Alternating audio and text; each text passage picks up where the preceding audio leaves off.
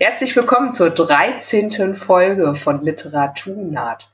Passenderweise habe ich Michael Schmidt zu Gast vom Zwielicht-Magazin. Da geht es um Horror. Das passt natürlich perfekt zur 13. Folge, was wir selbstverständlich auch so geplant haben. Hallo Michael, herzlich willkommen. Hallo, dann hoffe ich, ich bringe euch Glück gell? und uns. Und wir haben eine schöne Folge. Genau. Und ich habe Michael eingeladen, weil er das Zwielicht-Magazin macht. Auch schon ungefähr zehn Jahre, wenn ich das richtig recherchiert habe. Passenderweise kam ja in der letzten fantastischen Interview mit ihm, da konnte ich mich dann schon mal so ein bisschen orientieren. Zwar lese ich das Zwielicht seit ungefähr drei Ausgaben, aber ich hatte mich noch nicht so mit der Geschichte beschäftigt. Erzähl doch mal was dazu, bitte. Ja, also angefangen hat es wie wahrscheinlich bei allen, die so Herausgeber Tätigkeiten übernehmen. Man schreibt selbst und man möchte dann veröffentlichen. War dann bei der Leselupe. Das ist eine Schreibplattform wie Schreiblust oder wie äh, kurzgeschichten.de. Dann kam man dann irgendwann auf die Idee, dass das gedruckt auch ganz gut wäre. Und dann habe ich dann im Prinzip initiiert und hat gehofft, die anderen würden dann im Prinzip starten. Ich hänge mich mit Horror und Krimi dann hinten dran. Ja, war dann doch Krimi und Horror die Mischung. Der erste Band war dann von mir herausgegeben und hieß äh, Die dunkle Seite. War also Horror und Krimi. Und das war so, kam ganz gut an, haben wir eine zweite Ausgabe gemacht, Schattenseiten. Beiden war, äh, beides war 2004. Und dann hat man eine dritte Ausgabe geplant, da hat man einen Titel und ein Titelbild. Die kam aber dann nicht zustande. Die heißt dann Zwielicht, gell? Das ist das Titelbild von Zwielicht 1. Äh, die Idee hat dann irgendwie im Prinzip so ein bisschen im Hinterkopf geschlummert und ähm, ja, dann habe ich irgendwann gab es den deutschen Fantastikpreis. Da wurden ja Werke ausgezeichnet für fantastische Literatur und dann haben wir gedacht, man bräuchte eigentlich sowas auch für den Horror. Und dann hat sich irgendwann ergeben, dass man Horrorpreis ins Leben gerufen haben über das Horrorforum damals, der Vincent-Preis. Und da kam dann auch wieder die Idee, im Prinzip das nochmal zu reaktivieren diese Idee mit der Magazinreihe oder Anthologiereihe, das kann man jetzt sehen, wie man will. Und dann fand ich mit Eloy Addictions einen Verlag, der hatte dann im Prinzip die erste Zwielicht rausgebracht oder das erste Zwielicht, haben wir eben diskutiert, der oder die oder das, kann man so oder so sehen. Und dann kam 2009 der erste Band Zwielicht raus, der im Prinzip hat sich ein bisschen orientiert an, an Nova, weil ähm, wir neben, neben Kurzgeschichten natürlich auch Artikel bringen. Gell? Also alles, was so Horror und unheimliche Fantastik von Sekundärseite betrachtet. Ja, da haben wir dann zwei Ausgaben bei Eloy Addictions rausgebracht, Zwielicht 1 und Zwielicht 2. Dann hat der Verlag leider die Fühler von sich gestreckt und hat dann im Prinzip irgendwann zugemacht. Zwielicht 3 war im Prinzip schon fertig, muss man sagen. Äh, ja, was machst du mit Zwielicht 3 dann? Haben wir zwei Jahre gewartet und dann kam diese E-Book äh, das das E-Book neu auf und dann habe ich im Prinzip Zwielicht 3 erst als E-Book rausgebracht, bin dann zu Saphir im Stahl gewechselt mit Zwielicht und habe dann im Prinzip erstmal Zwielicht in Saphir im Stahl rausgebracht. Alles als Taschenbuch, parallel dann als E-Book und wie dann äh, mit Saphir im Stahl, das war nicht das, das Richtige, sagen wir mal. Das ist halt auch kein Horrorverlag. Und dann habe ich ab Zwielicht 9 beschlossen, das in selbst, also selbst zu verlegen. Und ihr seid zu zweit. Ähm, die ersten vier Zwielicht habe ich selbst herausgebracht, ne, die ersten fünf. Irgendwann kam dann der Wunsch auf, dass die Arbeit zu teilen, weil, sagen wir mal, niemand ist perfekt und vier Augen sehen äh, besser, gerade bei der Auswahl. Da hatte ich erst den Christian Weiß gefragt, der hatte nicht so das richtige Interesse, war vielleicht auch die, die Vorstellungen ein bisschen auseinander. Der hatte äh, lektoriert die ersten Ausgaben. Da kam ich mit Achim Hildebrand zusammen, den kannte ich von der Leselupe, der war auch schon in die dunkle Seite dabei. Und der hat ja schon seit Zwielicht 3 die Übersetzung von Algernon Blackwood gemacht. Oder Algernon Blackwood. Ja, und dann habe ich den gefragt und der war dann Feuer und Flammen. Und seit Zwielicht 6 machen wir das gemeinsam. Und seid ihr euch da oft einig oder was passiert, wenn ihr euch uneins seid? Ach, das ist ganz einfach. Wir, wir sind ja da, äh, haben kein Konkurrenzdenken in dem Sinn. Gell? Ja, kommen von unterschiedlichen Ansätzen. Der Achim ist eher ein bisschen traditionell. Der ist ein Algernon Blackwood oder äh, C.A. Smith oder sonstiges. Und ich bin ja eher so einer, der aus der, sagen wir mal, progressiveren Richtung kommt, gell? also der auch mal was Überraschendes Neues und vielleicht auch ein bisschen experimentelleres will. Das mischt sich aber ganz gut, weil obwohl wir zwei komplett unterschiedliche Ansätze haben, sind wir bei 90 bis 95 Prozent der Beiträge sind wir uns einig. Dann gibt's welche, die sind so, sagen wir mal, speziell Achims Geschichten und dann gibt's welche, die sind speziell meine Geschichten. Und da werden wir uns meistens einig. Wenn der Achim zum Beispiel sagt, er ist da vollkommen von der Geschichte überzeugt, oder ich genauso, dann wird die auch genommen. Ein Beispiel ist jetzt, er hat ja selber gefallen, die Geschichte von Achim Stößer aus Zwielig 17, das war eine Achim-Geschichte. Ah, okay. ja, und genauso gibt es, sagen wir mal, so eine Arsenik, die, diese Rock-Horror-Geschichte, das wäre dann eher so meins. Ja, das stimmt. Und das, äh, das mit dem Wolf, war das auch so ein Liebling von, von einem von euch? Vom Harald? Ja, genau. Ja, nee, war beide. War die, die das war beide. Da war, das, ist, das ist so ein Beispiel, die ist überzeugend, die ist anders geschrieben, gell? Das ist mal was ganz Besonderes, aber da waren wir uns direkt einig, die, die ist einfach toll. Und das trifft doch wirklich auf die meisten Geschichten zu, gell? Also gerade die, die besonders gut sind, ist man sich nicht so uneinig. Ich glaube, das ist auch habt ihr auch bei Nova gesagt oder bei Exodus, wo du die Podcasts vorher hast, da gibt es doch eine relativ breite Übereinstimmung. In der, ja, in der bei, der, bei der Exodus war das ein bisschen so, dass sie sich manchmal nicht ganz sicher sind, ob sie sich das erlauben wollen, wenn eine Geschichte nur zwei Leute überzeugt hat, weil sie ja wirklich immer so viel, so viel zugeschickt bekommen. Bei ja, dir ja. hat das jetzt gerade anders geklungen, als könntet ihr euch das locker erlauben, dann auch mal eine zu nehmen, auch wenn nur einer total begeistert ist. Ja, wir sind halt auch nur zu zweit, gell? Sagen wir mal. Aber wenn, du, du siehst ja bei 90, 95 Prozent der Geschichten haben wir ja gar keine Diskussion, weil wir eigentlich uns einig sind. Das sind ja wirklich schon diese Randbereiche, gell? Wenn mal eine Geschichte ein bisschen anders ist oder sagen wir mal, die, die Vorlieben da unterschiedlich sind, dann kann das schon mal sein, dass einem die Geschichte nicht gefällt oder dem anderen ja, und dann einigt man sich aber dann relativ schnell. Man kann ja auch neutral betrachten. Subjekt, äh, Subjektiv und Objektivität kommt ja dazu du kennst das ja vom äh, DSFP.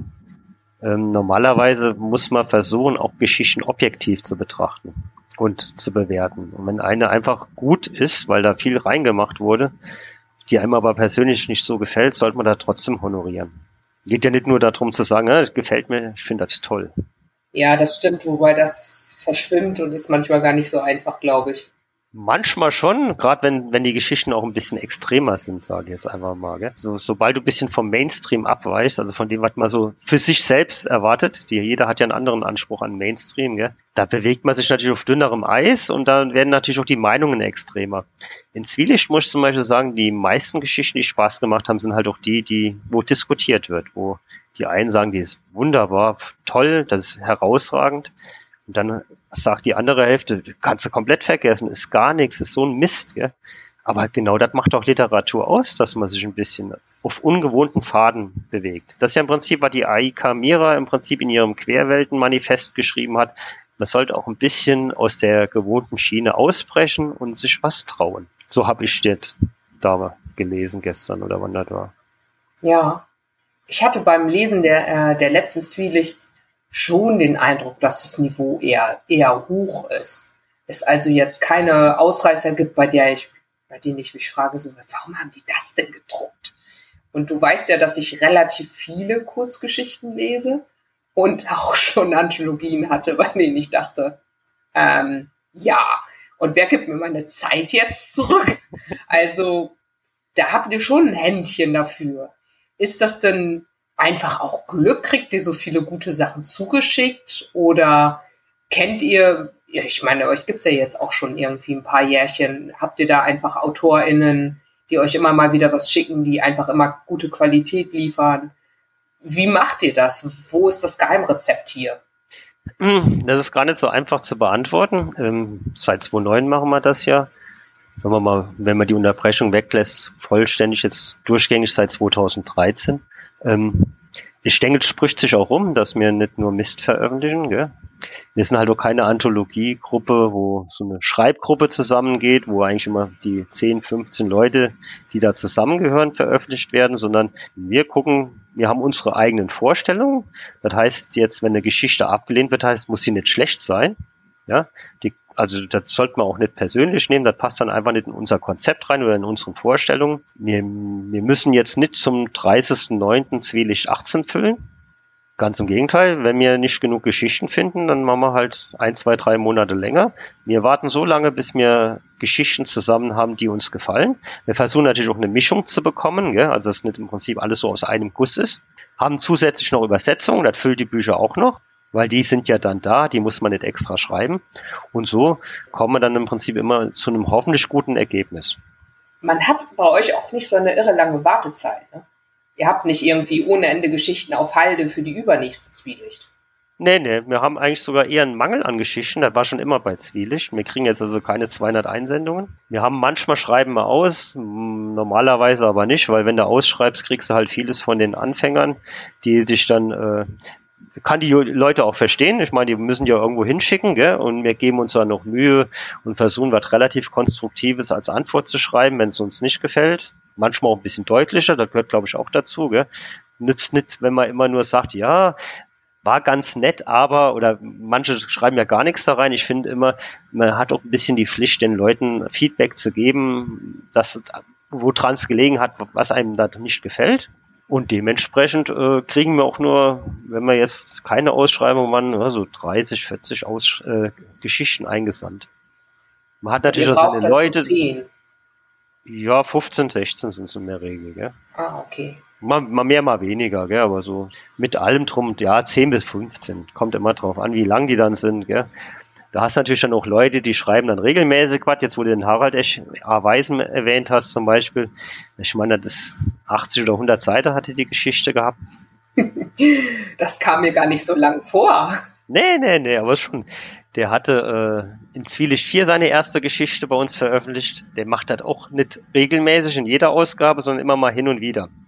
Und glaube, so bildet sich das wie so ein Baustein, so ein Zwielicht zusammen. Aber wie gesagt, wenn wir, wir nehmen jetzt keine Geschichten, weil wir sagen, wir wollen Zwielicht 18 bis zum Jahresende rausbringen und nehmen dann irgendwas, sondern wir nehmen schon was, wo wir sagen können, für uns beide, also für Achim und mich, ist das so in Ordnung und gut. Und da kommt scheinbar immer genug zusammen. Man darf ja nicht vergessen, wir zahlen keine Tantiemen. dafür verkaufen wir eigentlich zu wenig Bücher. Also die Leute machen das schon ein bisschen aus Selbstbestätigung.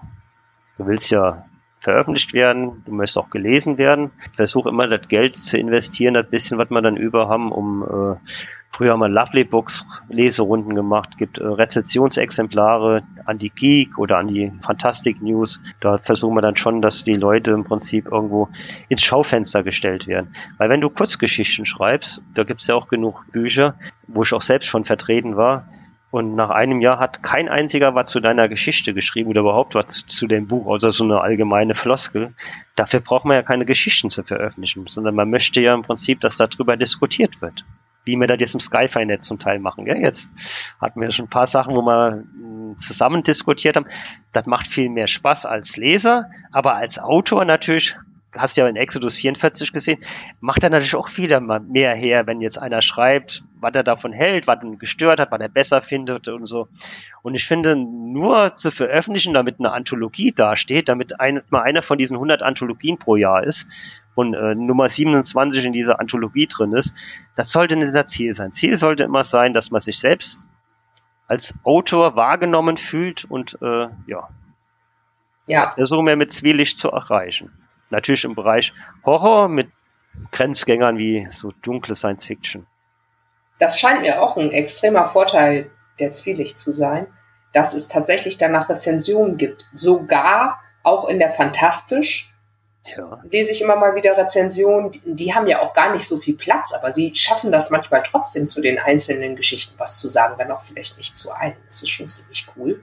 Und diese Lovely Books Leserunde, die habe ich auch verfolgt. Da war ja richtig viel los. Ja, ich habe das ja, sagen wir mal, ich habe glaube ich fast alle bis bis Zwielicht 14 habe ich für Plavlebook so eine Leserunde gemacht, fünf bis zehn Leute. Melden sich dann halt nicht immer alle, aber das sind relativ viele, die dann auch so Zwielicht-Fans wurden, gell? die im Prinzip dann äh, sich mit den Geschichten auseinandergesetzt haben. Und das ist natürlich auch für uns als Herausgeber äh, eine interessante Erfahrung zu sehen, warum welche Geschichte ankommt. Wenn du jetzt, du, du bringst ja jetzt auch demnächst eine Anthologie raus, da wirst du sehen, wenn dann nicht so viel Feedback kommt und dann sagen zwei Stück, die Geschichte von Michael ist besonders gut, dann weißt du jetzt nicht, warum die die gut fanden und die anderen nicht so gut. Jetzt war jetzt ein willkürliches Beispiel. Gell? Wenn du aber so eine Leserunde gemacht hast und da wird dann heiß diskutiert und das sind auch unterschiedliche Personen, da kriegst du schon eher so ein Gefühl dafür. Ja. Lovely, was halt immer schlecht ist, wenn dann nur die Autoren, die da vertreten sind, untereinander diskutieren, weil da ist ja dann doch im Prinzip eine andere Sicht der Dinge. Gell? Also man muss schon sich auf den Leser stürzen und der kann natürlich auch, sagen wir mal, der sagt vielleicht nicht immer das, was man gern hören möchte. Ja, wobei wir haben da auch AutorInnen dabei, bei denen ich glaube, dass sie auch kritisch die Anthologien betrachten, in denen sie selbst vertreten sind. Und ja, ich könnte ja. das auch beweisen. nee, nee, kenne kenn, kenn ich auch welche, gell? Ich mach, ich mach das selber auch, wenn ich irgendwo vertreten bin, dann gebe ich auch offen meine Meinung ab. Aber ich habe schon viele äh, Leserunden jetzt so im Skyfi-Net gesehen, dann neigt man dann doch dazu, sich selber zu loben, gegenseitig. Oder auch bei Lovelebook ist mir das auch schon untergekommen. Also ich muss auch sagen, es gibt ja Leute, die kommen ganz gut klar mit Feedback jeder Art. Aber nicht alle. Also einer droht mir jetzt schon seit ein paar Wochen mit einer Klage. Ach, schön. Wir brauchen, glaube ich, auch nicht zu sagen, wer das ist. Und andere Leute finden das, glaube ich, auch nicht immer so toll, was ich da schreibe, obwohl ich eigentlich gar nicht finde, dass normalerweise, wenn ich nichts Gutes zu sagen habe, sage ich einfach nichts. Aber naja, manchmal gerät es vielleicht nicht ganz so positiv, wie die Leute sich das wünschen. Und dann werde ich auch schon mal öffentlich gefragt, liest du eigentlich eine Anthologie zu Ende, bevor du sie rezensierst? Was ja so ein bisschen impliziert, du tust es nicht. Ja. Ich mir denke so, doch, bevor ich was rezensiere, lese ich es auch zu Ende. Irgendwie scheint mir das so die Grundvoraussetzung zu sein. Naja, aber du hattest ja selber mal erwähnt, ihr seid ja eine, also die wenigsten lehnen ja mit Begründung ab. Und ihr bietet ja tatsächlich sogar ein kleines Feedback, wenn ihr eine Geschichte mhm. ablehnt, was ja ziemlich luxuriös ist und auch sehr mutig. Und du schriebst mir mal, dass die Leute darauf manchmal auch nicht unbedingt so positiv reagieren. Man kann euch ja auch bei Online-Plattformen bewerten und manche Bewertungen klangen dann offensichtlich so ein bisschen wütend. Aber das hat nachgelassen, ist es besser geworden? Ja, ja, natürlich. Äh, wenn du, wenn du am Anfang bist, wenn du jetzt sagen wir mal, bei Zwielicht 3 noch warst, dann haben schon eher die Leute mal eine Ein-Sterne-Rezension vergeben oder eine Ein-Sterne-Bewertung, gell? manchmal auch mit einem kurzen negativen Feedback. Das möchte man dann jemand einen reinwirken. Vielleicht ist auch die Konkurrenz, die dann meint, das sieht schlechter aus, gell? damit man die anderen nicht so groß werden lässt, keine Ahnung. Ist mir manchmal ein bisschen komisch, weil ähm, von den Leuten, die ein Buch lesen, wenn du dann regelmäßig eine Ein-Sterne-Rezension bekommst und keine andere, gell, dann zeigt das schon, dass äh, klar, man, sagt, man, kritisiert vielleicht lieber als man lobt, aber äh, irgendwie sind das Ausreißer, die sind statistisch nicht sonderlich wahrscheinlich. Hat aber nachgelassen. Ich meine, generell, wenn jetzt so, so eine Reihe, das sind 17 Zwielicht und die Zwielicht Klassik ist jetzt auch bald beim 17. Band angelandet, das ist die Reihe mit den Nachdrucken da hast du dich ja ein bisschen etabliert, dann trauen die Leute sich, glaube ich, nicht so negativ zu reden. Oder es finden sich die Leute eher in das Umfeld, denen das gefällt. Das kann natürlich auch sein. Habt ihr da manchmal auch Leute, die antworten und diskutieren und wütend sind und so? Ja, ja. Am Anfang gehst du ja noch groß drauf ein, mittlerweile nimmer. Das ist mir die Zeit zu schade. Wenn jemand beleidigt ist, weil, weil mir meine, seine Geschichte nicht gefallen hat, er ist alt genug, er kann sie woanders da reinschicken. Ich muss auch nicht diskutieren, ich diskutiere auch nicht rum, warum und wieso die gut oder schlecht ist. Wir haben eine Begründung geschrieben. Wenn jetzt jemand wirklich interessiert ist und noch ein bisschen mehr erfahren will, dann kommt meistens auch noch was dazu, was man schreiben kann. Gell? Aber wenn jetzt jemand anfangen möchte zu diskutieren, sagt, äh, ihr habt sie doch nicht mal alle und äh, ihr könnt das gar nicht beurteilen, mein, meine Großartigkeit, dann lassen doch. Soll sich jemand anders damit rumärgern? Ist die Zeit zu schade? Also mir wurde auch mal ganz intensiv geraten, bei Ablehnungen einen Standardtext zu nehmen und nicht ins Detail zu gehen, eben weil die Leute dazu neigen, zu diskutieren. Ja, du musst so tun, als ob, weißt du, du, verkaufst vielleicht auch mehr, wenn du freundlicher bist und wenn du versuchst, unverbindlicher zu sein. Du hast vielleicht auch bei einem Literaturpreis bessere Chancen, wenn du das nicht so offen diskutierst. Aber ich finde, wenn man äh, sich auf diesen Pfad begibt, dann begibt man sich in Abseits. Literatur ist immer Auseinandersetzung, das ist meines Sicht der Dinge und dazu gehört auch, dass man Stellung bezieht. Und wenn mir eine Geschichte nicht gefällt, schreibe ich das gibt genug Leute, die machen das nicht. Du, du, du wirst sehen, das siehst du halt im Skyfi net oder in anderen Foren ist das das gleiche. gibt Leute, die üben dann keine Kritik, weil die wollen sich nicht auf den äh, Stuhl setzen, gell? weil äh, damit macht man sich angreifbar, damit hat man beim Gegenüber schlechtere Karten, gell? vielleicht wenn der nächste Mal eine Anthologie herausbringt. Das ist nun, aber muss jeder für sich entscheiden. Aber ich finde, wenn man äh, gerade in so einer Kleinverlagsszene wie wir sind, guck mal, wie viele Leute sind das dann, die das interessiert. Wenn man da anfängt, äh, so diplomatisch, taktisch zu denken, dann braucht man doch gar nichts zu machen. Dann setze ich mich im Biergarten, trinke mein Bier, habe ich meine Ruhe. Ist auch schön. Wetter, ja, das stimmt. Das ist auch tatsächlich, habe ich jetzt in den letzten etwas mehr als zwei Jahren, in denen ich den Blog habe, der ja am Anfang kannte das ja niemand, aber dann ne, so mit der Zeit kommen ja. dann noch immer mehr Leute, die sagen dann auch was dazu und manchmal nicht so was Schönes. Also ich habe aber auch schon von du bist total überheblich, bist, du bist viel zu nett, scheint ja. es aber sowieso jede Meinung zu geben. und ich habe mir dann überlegt, so anhand des Feedbacks und so mal, ich glaube, ich mag es am liebsten, wenn ich möglichst nah am Text, also am, am besten noch mit Text belegen, sage so, das war aus meiner Sicht gut oder das war nein. Und zwar weil. Also ich hoffe auch, dass es in die Richtung geht, dass es immer nachvollziehbarer wird an Begründungen, warum irgendwas mir nicht so gefallen hat. Ich arbeite gerade an der Rezension fürs Future Fiction Magazine Ausgabe 2. Gefällt mir übrigens außerordentlich gut. Aber natürlich gibt es mal hier, mal da, mal wieder so Sachen, bei denen ich denke, hm, es wäre aber vielleicht doch noch was gegangen. Und dann will ich das aber ganz genau, weißt du, wenn ich mir überlege, ich bin jetzt die Autorin und lese das dann will ich irgendwie auch was davon haben, weil ein bisschen Bauchweh hat man immer. Und wenn da einfach nur steht, äh, die Figur fand ich doof. Ja, warum denn? Ja, ja, klar. Future Fiction 2 hat, hat mir auch gefallen. Fand am Anfang deine äh, Rezensionen waren zum Teil auch ein bisschen nett, das stimmt, gell? Eher, eher netter als kritischer. Wobei ähm, dazwischen nicht widersprechen muss, gell? aber man muss natürlich schon, dann machst du aber, glaube ich, von Anfang an, auf die Details eingehen, die einem nicht so gefallen. Dass man das begründet, dass man versucht zu erklären, äh, warum das so ist warum die einem die Geschichte nicht behagt.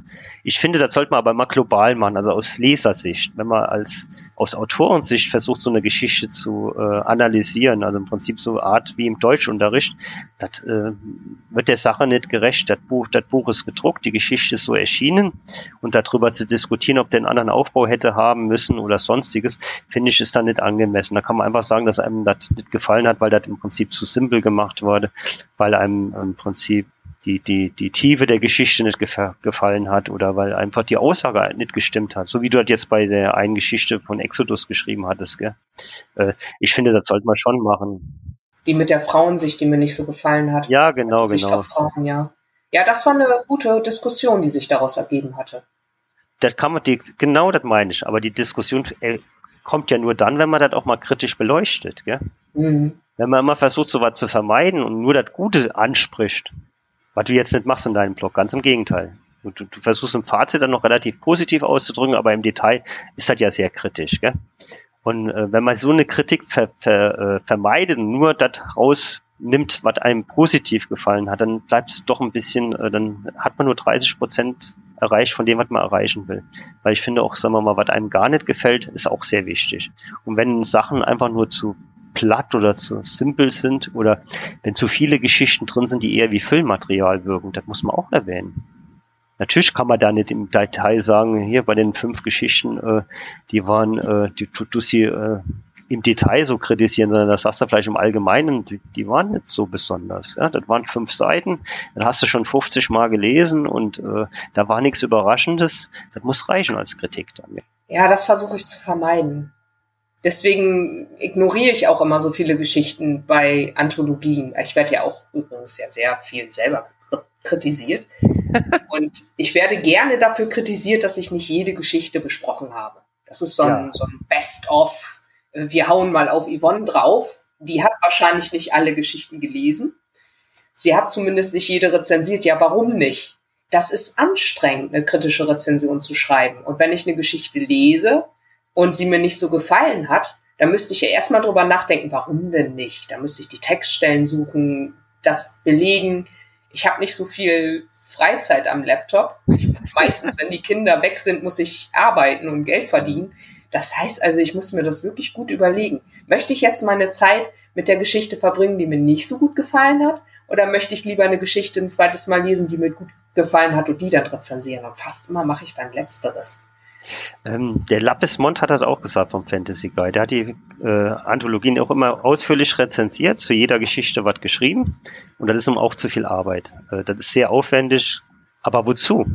Ich bin da komplett von abgekommen. Wenn ich jetzt ein Buch mit 20 Geschichten habe, dann äh, packe ich mir die Highlights raus und das, was ich vielleicht besonders finde und das, was ich besonders schlecht finde, auch. Aber warum muss ich dann jedes, alle 20 Geschichten besprechen? Wenn da fünf oder zehn nichts sagen sind, dann, brauch, dann kannst du doch so einen Nebensatz erwähnen. Du bist ja Leser als Rezensentin. Also als Leser hast du die, die Wahl zu entscheiden, was für dich in so einem Buch wichtig ist. Und wenn du da nicht jede Geschichte einzeln äh, im Detail bewertest, weil sie das einfach nicht wert ist, das muss man auch mal so sehen. Wert ist jetzt immer vielleicht wertend, aber ist relativ natürlich. Gell? Aber wenn, dann, wenn man da nichts Besonderes zu, zu sagen hat, dann muss man ja auch nicht sagen. Ja, das, das stimmt. Äh, manchmal mache ich das auch. Ich denke, bei der letzten Nova habe ich es gemacht. Ja. Und beim Future Fiction Magazine werde ich es auch machen. Aber da war auch keine Geschichte dabei, die ein totaler Ausfall ist. Ich war jetzt nicht so ein Fan der Eschbach-Geschichte, aber das kann ich, glaube ich, vernünftig begründen. Zu Und schlecht war die ich aber. Ich glaube, den stört das auch nicht. also der verdient ja nun genügend Geld damit, hoffe ich mal. Und das ist dann auch okay. Ne? Er ist ja jetzt nicht jemand, der das erste Mal irgendwas veröffentlicht hat. Nee, nee. Und ich würde auch nicht sagen, dass es jetzt irgendwie Platzverschwendung war oder sowas. Das passt schon. Die war ganz okay, aber wie, wie du sagst, die, danach kamen, waren besser, gell? Ja, genau. Ja. Aber ähm, jemand sagte zu mir, für 50 Euro in Eschbach hätte ich auch genommen. Und ich glaube, das unterschreibe ich auch. Das hätte ich auch getan an, der, an ihrer Stelle auf jeden Fall. Das ist ja ein Name, der, der zieht ja auch LeserInnen. Ja, eben. Gell? Und so muss das ja auch sein. Und man hat auch eine Bandbreite dadurch. Gell? Und war mal ein SF-Krimi, der war ein bisschen äh, eher von der technisch-jugendlichen Seite her gesehen, während die anderen, die ich bisher gelesen habe, ja eher ein bisschen aus der politischen Sicht kamen, ob das jetzt die brasilianische oder die afrikanische war. Es ist auch nicht gerade uncool, so einen etablierten SF-Autor, den wir schon seit über 20 Jahren, 25 Jahren beobachten, neben Aiki die ja irgendwie der Shooting-Star des letzten Jahres ist, so das ist schon auch irgendwie ein cooler Gegensatz, ne? Ja, witziger Vergleich, im, ja. Ja, ja, im gleichen Heft, so. Dann kann man mal schauen, so, äh, wie entwickelt sich eigentlich die deutschsprachige Science Fiction? Ja, Was geht? Genau. Ja, das fand ich, fand ich schon auch nicht übel. Und dann halt das Internationale noch dazu.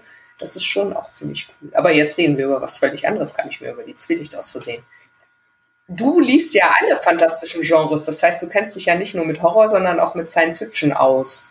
Ja, ein bisschen auch Fantasy und Krimis lese ich. Gell? Also alles, was so ein bisschen Spannungsromane ist. Ich mache da nicht halt vor irgendwas. Hat natürlich seine Vorlieben, was, man lieber liest, aber äh, generell, dass ich jetzt sage, ich brauche das und das, gar keinen Fall. Ja, zum, zum Glück dürfen wir äh, so viele Genres lesen, wie wir wollen. Ist denn eigentlich das Zwielicht das einzige etablierte Magazin für Horror oder gibt es noch andere? Gibt relativ viele, gell? also etabliert ist immer relativ. Cthulhu Libria heißt äh, eins, das ähm, erscheint jetzt bei Blitzverlag, hat schon verschiedene Transformationen durch. Das war früher so eine äh, Linkliste von Erik Hansch, wurde dann ein Magazin, erst als Großformat, dann als Taschenbuch, hat auch den Namen öfters mal geändert, immer Cthulhu Libria Neo. Äh, Libria, Neo war dann ist im Prinzip die neueste Variante, die im Blitzverlag erscheint. Der Jörg Leutgen ist da Herausgeber, der ist auch ein relativ bekannter Autor aus der deutschsprachigen Horrorszene. Die Mängelexemplare gab es mal, die sind drei oder viermal haben die den Vincent-Preis gewonnen. Die haben dann aber pausiert und die sollen dies Jahr wieder neu veröffentlicht werden bei Amron. Der Markus Lavo bringt die abartigen Geschichten raus. Also es gibt schon ein paar Sachen. Aber jetzt sagen wir mal so jemand, der über 18 Bände plus 17 Bände Zwielicht Klassik, also in der Form, wie wir das machen, ohne Themenvorgaben, muss ich dazu sagen, ja, das ist ganz wichtig. Gibt's glaube ich nicht. Hat's nicht gegeben. Gab's zu der Zeit schon nicht, wo wir das angefangen haben. Da waren meistens, das waren eher so gemischte Anthologien, gell? Das reine Horror-Anthologien waren, das gab's da noch nicht und glaube in der Form auch nicht mehr gegeben. Du hattest in einem Interview gesagt, dass es so eher Richtung 50 Anthologien pro Jahr gibt im deutschsprachigen Raum, was Horror betrifft. Ja. Und so 50 Romane auch ungefähr. Dann habe ich ein bisschen gestaunt, weil in der Science Fiction ist es ja ein bisschen anders. Da gibt es dann weniger Kurzgeschichten, dafür aber mehr Romane. Ich glaube, bei der Science Fiction gibt es viele Serien, gell? Wenn du mal diese Liste da, die beim äh, Ender sflit.de guckst, die Veröffentlichung, gibt es viele Serien. So Art Periroden, Star Trek, Star Wars. Taschenbuchform, ob das jetzt der Dirk Vandenboom ist oder auch viele von den Self-Publishern. Roman 5, Roman 17, ja, da gibt es sehr viele Serien. Beim Horror gibt es diese Serien eigentlich eher im Heftroman. Samora, Sinclair, Dorian Hunter. Aber als in Buchform ist das eher seltener. Also ich habe jetzt wirklich nur an die einzelnen Romane gedacht. Wie, wie, du ja weißt und auch schon erwähnt hast, habe ich da ja Einblick wegen des Deutschen Science-Fiction-Preises und da ja gelten ja nur die, die auch einzeln lesbar sind. Und das sind auch eher immer mehr als 100 Romane. Doch Jahr. mehr als 100, ah. Ja, das ist schon nicht so wenig. Natürlich sind da viele Self-Publisher dabei, das stimmt. Und bei einigen Reihen ist dann auch immer so die Frage, kann der Roman allein stehen, ja oder nein? Das ist vielleicht der fünfte, aber es sind andere Figuren. Da muss man dann halt immer mal schauen. Aber ja, doch. Also es sind schon ganz schön viele Romane. Ich ja. bin doch eher überrascht. Und dann offensichtlich gar nicht so viele Kurzgeschichten, obwohl das ja auch immer mehr als 400 sind eher. Ja, ja, so, so ähnlich wie bei Horror. Gell? Horror lässt sich halt immer schlecht abgrenzen äh, zwischen Horror und, sagen wir mal, ein Krimi oder Thriller. Gibt ja diese Extremhorror, das sind ja meistens so Foltergeschichten oder Missbrauchsgeschichten. Die haben nicht unbedingt immer ein fantastisches Element und äh, da ist auch schwer, den Überblick zu finden. Wenn du auch die Amazon-Bestenliste bei Horror guckst, findest du fast nur Krimis oder Thriller. Ja, okay.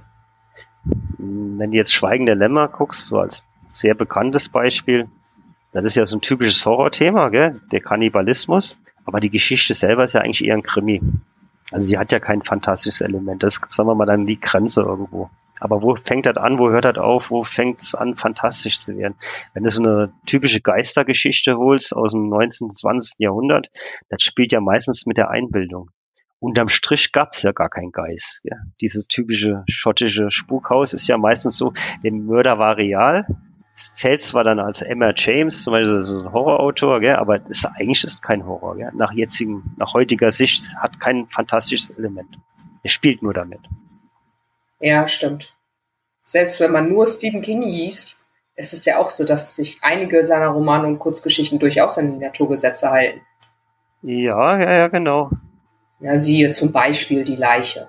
Das ist ja, das hat ja kein fantastisches Element. Habe ich nicht gelesen. Aber ich habe den Anschlag gelesen. Ja, der hat zwar eine fantastische Voraussetzung, dass man da in die Vergangenheit zurückreisen kann, aber wenn du mal die letzten 20 Seiten weglässt, ist das eigentlich eine Geschichte, die spielt nur mit dem Was wäre wenn. Das wäre eigentlich eher eine Science-Fiction-Geschichte.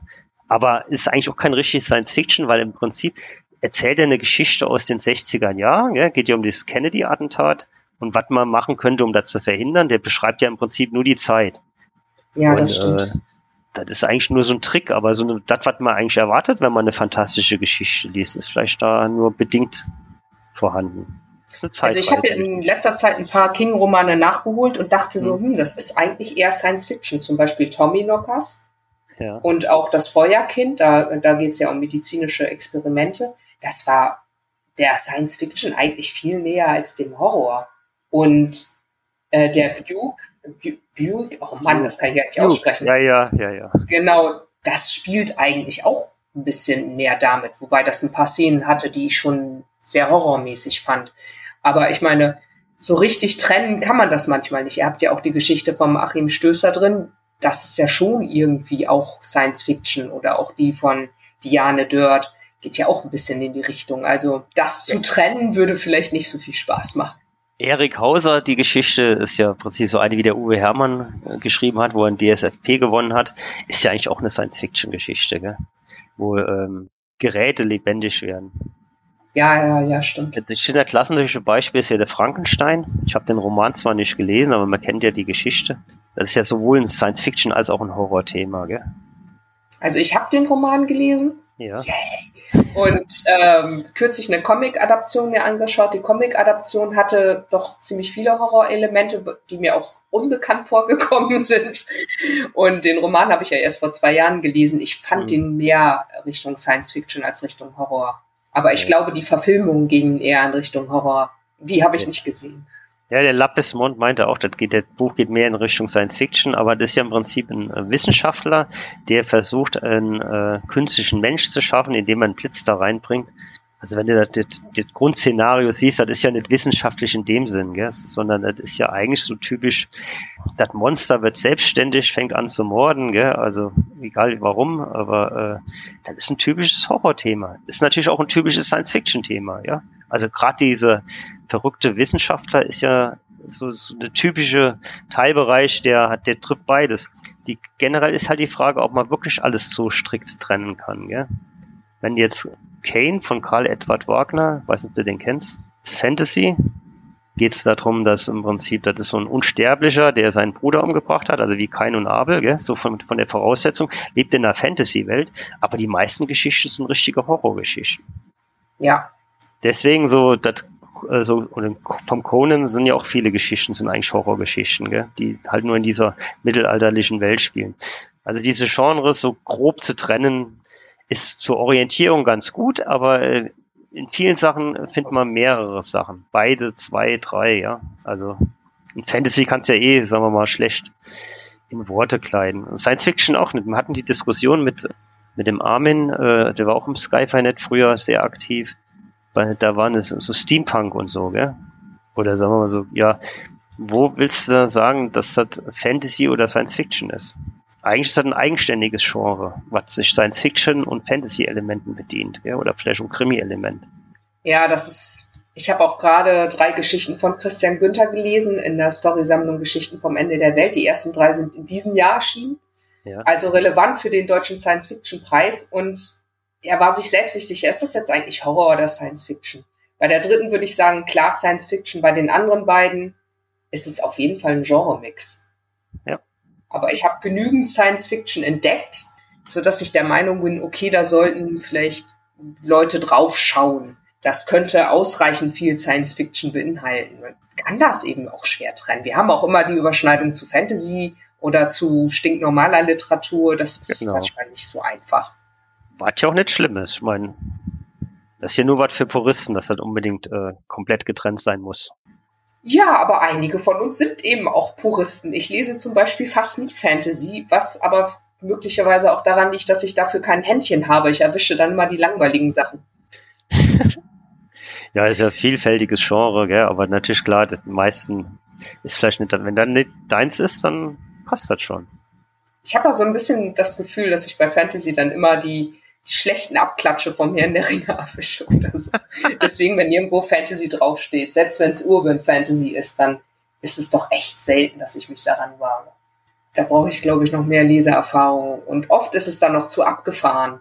Selbst in der Science Fiction kann das ja passieren, dass es zu abgefahren ist, wenn alles sehr fremd ist und überhaupt gar keine Menschen, sondern nur noch Aliens vorkommen. Manche Stories erscheinen mir dann so, als könnten sie genauso gut Fantasy sein, wenn sie nicht im All spielen würden, sondern in irgendeiner magischen Welt oder so. Ja, wir lesen gerade Gene Wolf, äh, die fünf Köpfe des Cerberus. Ah ja, genau.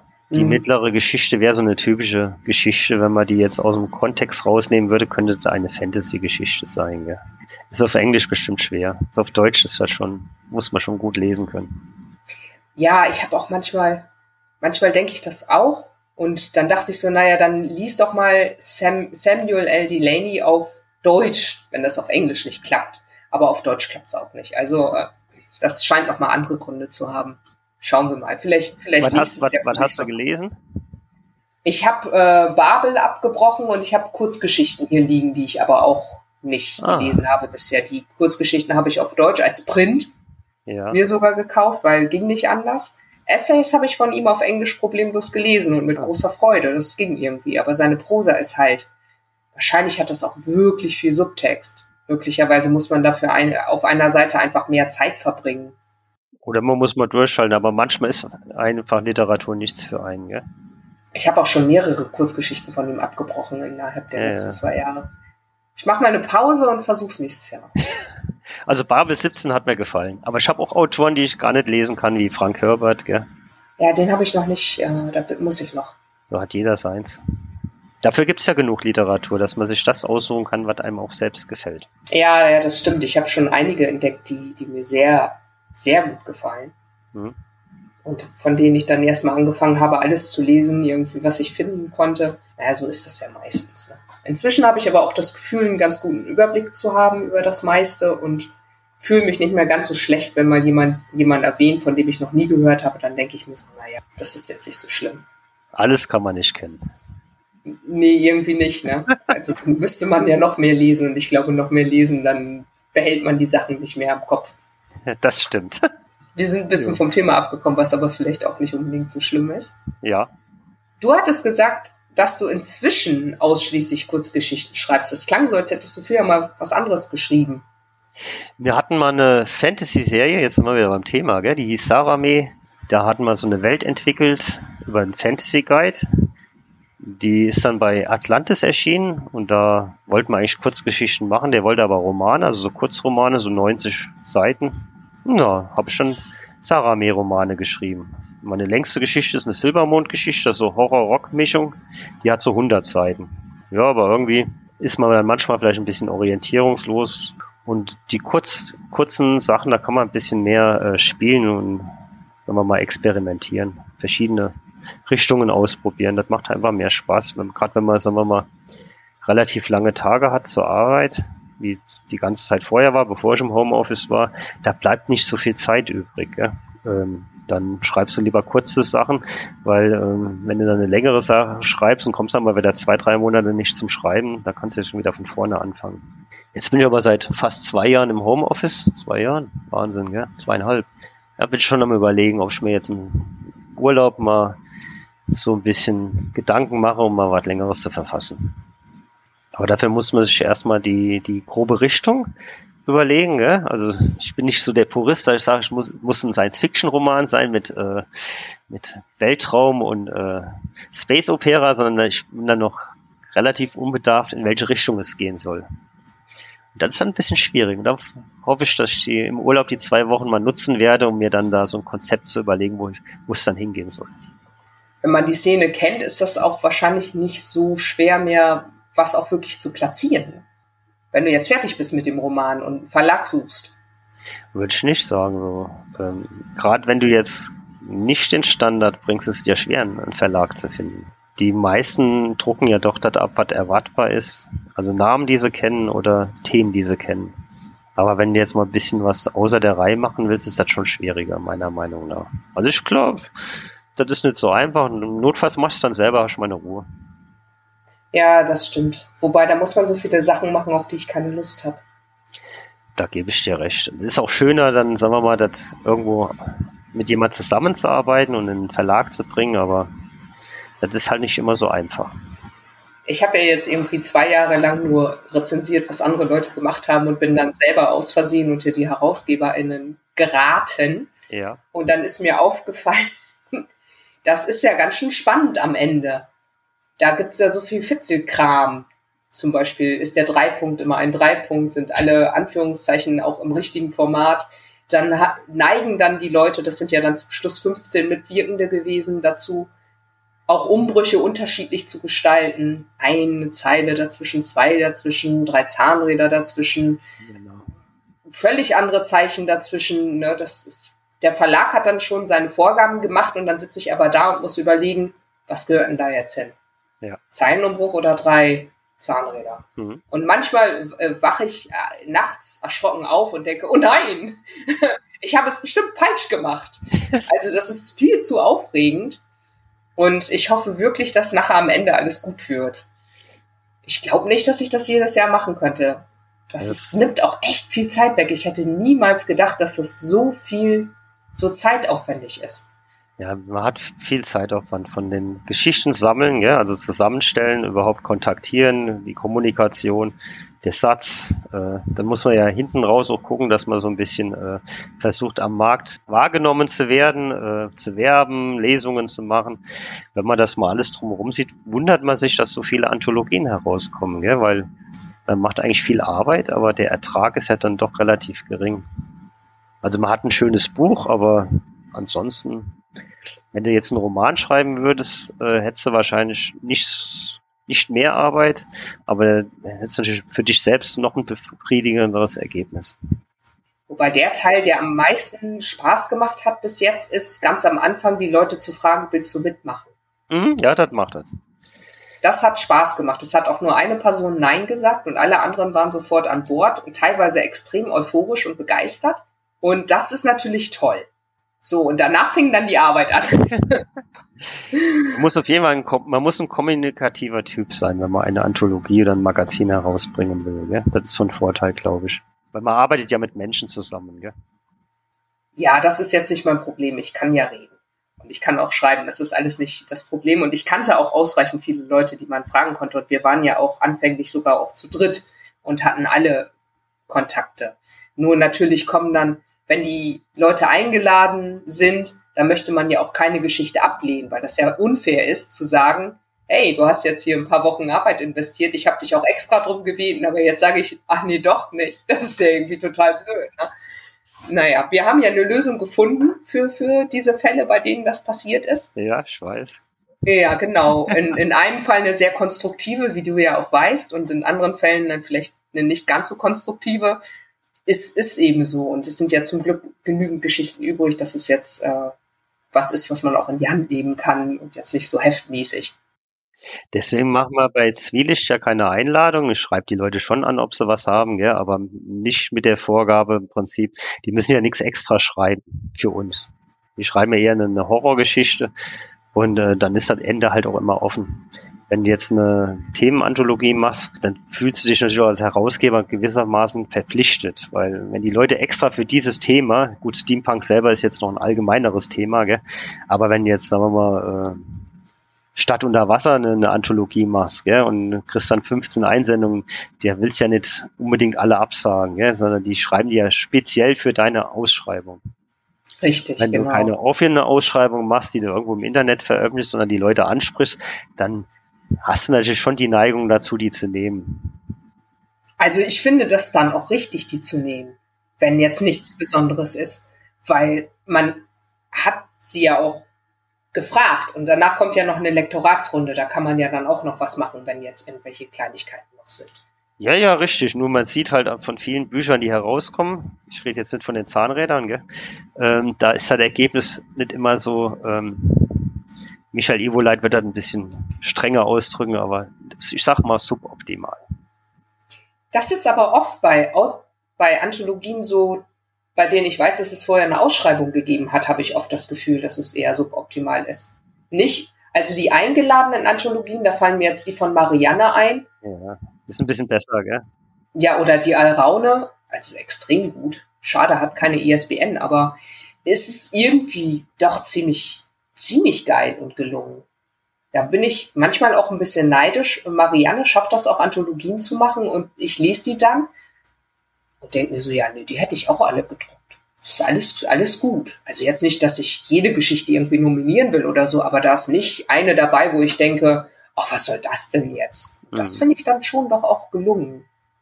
Ja, weil man ja auch gezielt sich so einen Pool an Leuten anzieht, gell, den man auswählt. Ihr habt ja im Prinzip auch bestimmte Namen gewählt für eure Anthologie, gell, für die Zahnräder. Und ähm, wenn du dann Thorsten Küpper liest, dann kannst du ja schon erwarten, dass der was liefert. Also du suchst ja gezielt 15 Autoren aus oder 16, ich weiß nicht, wie viel ihr gesucht habt, gell, und ähm, sprichst die an und du weißt ja, dass die deiner Meinung nach gut genug sind, um ein Buch rauszubringen, weil du ja von denen schon tolle Sachen gelesen hast. Wenn ich jetzt eine Ausschreibung bringe von einem äh, XYZ-Verlag, bis zum 30.09. sollen die Leute mir eine Geschichte zu dem und dem Thema schicken, dann sammle ich, versuche die besten 15, 20, 30 Geschichten zu sammeln und bringe die als Buch raus. Wenn die wenn das sogar 30 oder 40 Geschichten sind, dann kann man ja schon erwarten, dass da gar nicht so viel gute dabei sind, dass sagen wir mal 10 oder 15 gut sind und der Rest ist halt Filmmaterial oder schlecht. Und dann muss ich das Buch ja bringen. Das haben wir ja zum Beispiel bei Zwielicht auch nicht. Wenn ich jetzt nicht genug Geschichten zusammenkriege, dann schiebe ich einfach nach hinten. Die kommen irgendwann.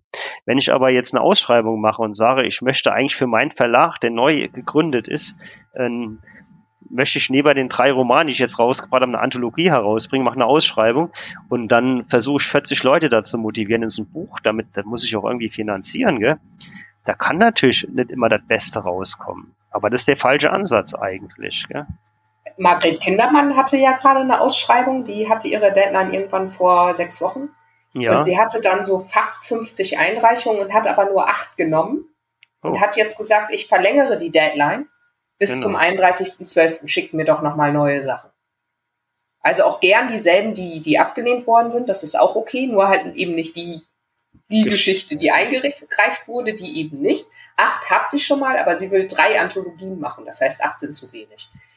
Und das ist dann schon auch, ne? Ich meine, fast 50 und dann nimmt sie acht. Das klingt für mich schon so, als wüsste sie genau, was sie will.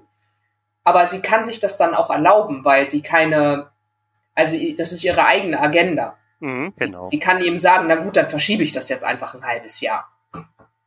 Besser, es wird gut. Ja. Und das ist schon auch cool. Also das begrüße ich, denn mir fallen durchaus Leute ein, an, ein, die das anders machen, die einfach alles drucken, was nur halbwegs lesbar ist. Und ich meine, ich habe als Leserin ja auch nur begrenzt Zeit und ich finde das schon respektvoll, wenn jemand sich vorher viele Gedanken macht und nicht einfach mit der Flinte in den Wald schießt, schießt und denkt, naja, irgendjemand wird es schon mögen. Ja, eben. Und, und man darf ja nicht vergessen, das sind vielleicht Leute, die das erste Mal eine Anthologie lesen, gell?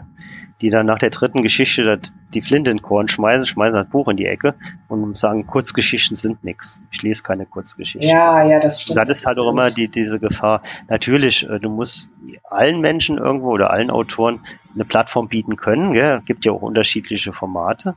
Aber generell bei der Masse, die erscheint, sollte man die Latte schon generell vom, von den Qualitätsdingen ein bisschen höher legen, wie sie vielleicht im Schnitt manchmal da ist. Also weniger wäre mehr.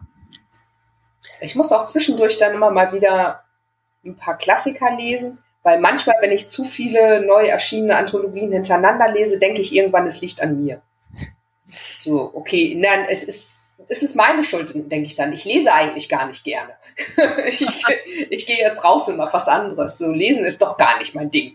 Und dann lese ich doch irgendwie mal wieder Tiptree oder so und denke so, doch, doch, doch, das ist schon richtig, nur die Geschichte hat mir halt nicht gefallen.